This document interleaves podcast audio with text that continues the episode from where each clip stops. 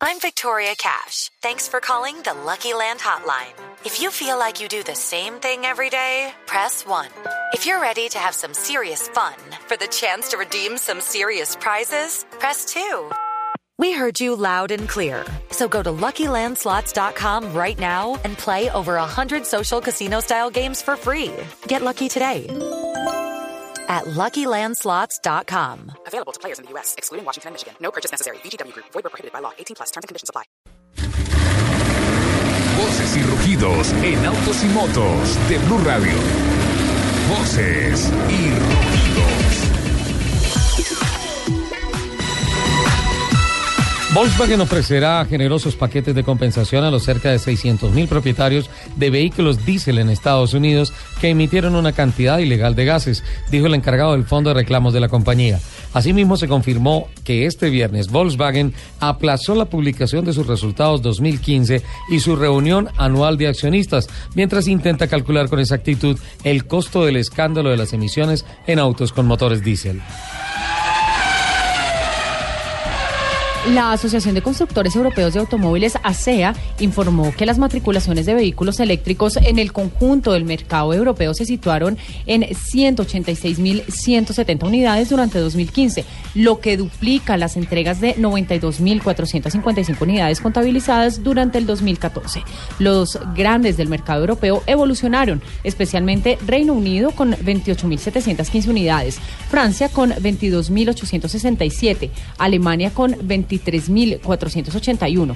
Italia se sitúa con 2.283 y España con 2.224 unidades matriculadas. Este domingo se correrá en la pista de Laguna Seca, al norte de Bogotá, la primera válida del campeonato 2016 del Pro Drive RX. Una programación que arrancará desde las 9 de la mañana y se extenderá hasta las 3 y 45. Esta será la primera de seis válidas puntuables que incluyen el calendario 2016, una de las cuales se llevará a cabo en la ciudad de Medellín en el mes de mayo. Para la carrera del domingo 14 de febrero se espera la presencia de unos 30 vehículos distribuidos en cinco categorías.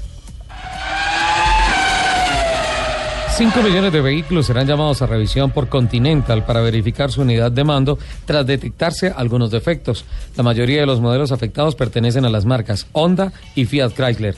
La compañía alemana Continental ha detectado una serie de fallos en las unidades de control de sus airbags fabricados entre 2006 y 2010. Debido a estos defectos, es posible que incluso no llegue a desplegarse la bolsa en caso de impacto.